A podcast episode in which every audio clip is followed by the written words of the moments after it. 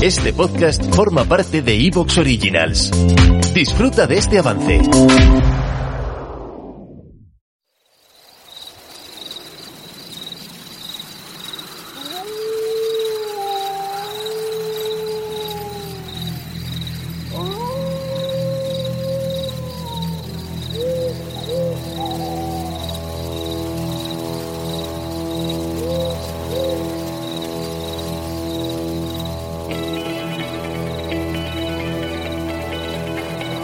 Está escuchando el podcast de Luna de Lobos.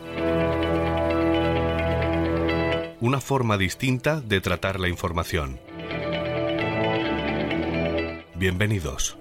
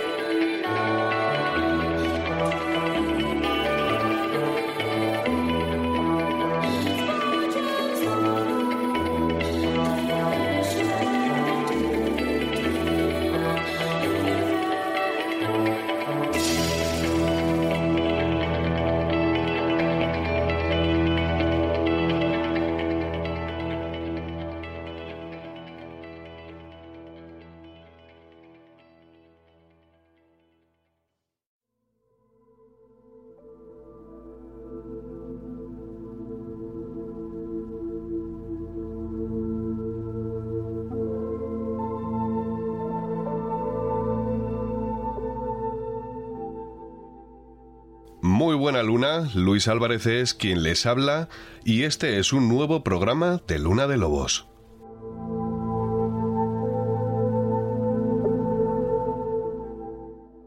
Se me ocurre que la luna nueva debe ser la mejor aliada para hacer este trabajo. Es conveniente que la noche sea lo más oscura posible, noche cerrada, y se me ocurre que quizá también sea apropiado vestirse de negro para así confundirse entre las sombras. Se me ocurre pensar también que quizá no sea muy buena idea eso de salir una noche de viernes o de sábado a, bueno, a detectar con tu detector de metales, a buscar uno de esos yacimientos, porque son noches en las que a lo mejor te puedes encontrar por una de esas carreteras secundarias con un control de la Guardia Civil. Y sospecho que quizás sea importante tener una especie de doble fondo en el maletero de tu coche para poder guardar el detector de metales plegado. Todo esto porque si te para la Guardia Civil, eh, lo normal es que hagan ciertas preguntas y como uno no tenga una buena coartada, también es probable que le abran el maletero. Y por supuesto un detector de metales de madrugada en el maletero de un coche no creo que tenga una explicación muy convincente.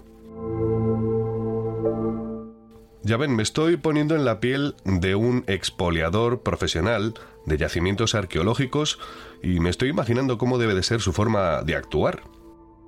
Ya saben que la semana pasada hablamos en Luna de Lobo sobre este asunto del tráfico de obras de arte y de, bueno, patrimonio histórico y de cómo se mueve en el mercado negro internacional.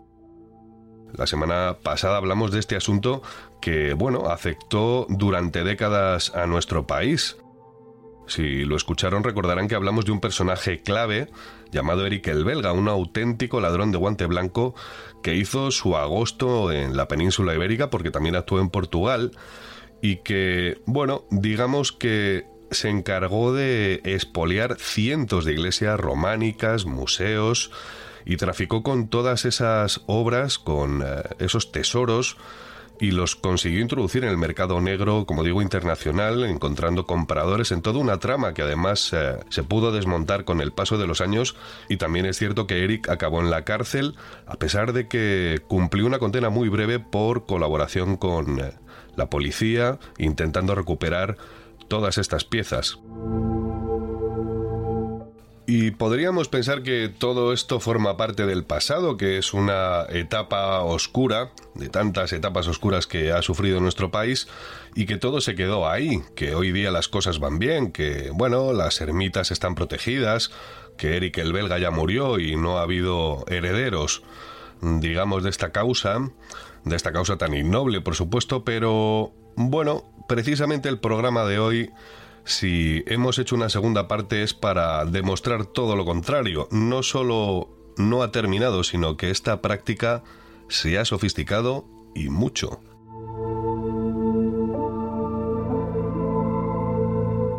Y déjenme que les confiese que me siento bastante satisfecho con este programa, ¿por qué no decirlo también? Me siento muy orgulloso, que no somos muy dados a tirarnos flores, pero yo creo que esta ocasión lo merece, porque como recordarán, ya lo dijimos, hemos conseguido una entrevista con un detectorista, con un expoliador de yacimientos arqueológicos que usa un detector de metales, que sería esa versión 2.0 de esto que hemos llamado expolios, del tráfico eh, en el mercado negro de obras de arte y bueno, y piezas de patrimonio.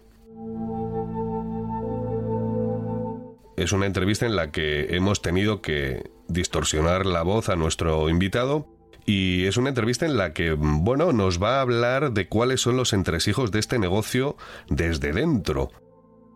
Es un documento periodístico de gran valor porque normalmente no se conoce en primera persona, de viva voz, de una, bueno, de uno de los eh, protagonistas de este tipo de cosas que son, por supuesto, ilícitas y ya digo que no se conocen desde dentro ni, ni tampoco eh, solemos tener acceso a información de cómo funcionan estas redes. Bueno, pues lo vamos a tener y además va a haber bastantes sorpresas, créanme. A mí esto me ha dejado pues eh, quizá con el cuerpo frío.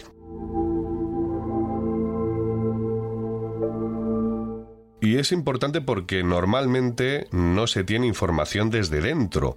Eh, sobre todo, bueno, cuando hay una intervención, obviamente, de la Guardia Civil, se suelen revelar ciertas informaciones, pero es muy difícil encontrar y contar con el testimonio en primera persona de alguien que se dedica a ello, que conoce cómo funcionan estas redes, cuáles son los pormenores, eh, cómo, digamos, se mueven estas piezas, quiénes son los responsables, y les aseguro que va a haber sorpresas. Ya tuve una conversación previa con esta persona, con nuestro próximo entrevistado, y reveló pues algunos detalles que seguro que les van a dejar igual de fríos que a mí.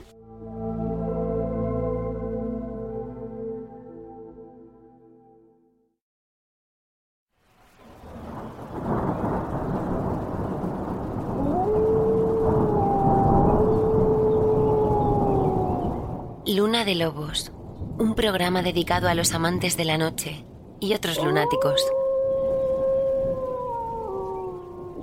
Síguenos en ivox.com. ¿Te está gustando lo que escuchas? Este podcast forma parte de Evox Originals y puedes escucharlo completo y gratis desde la aplicación de Evox.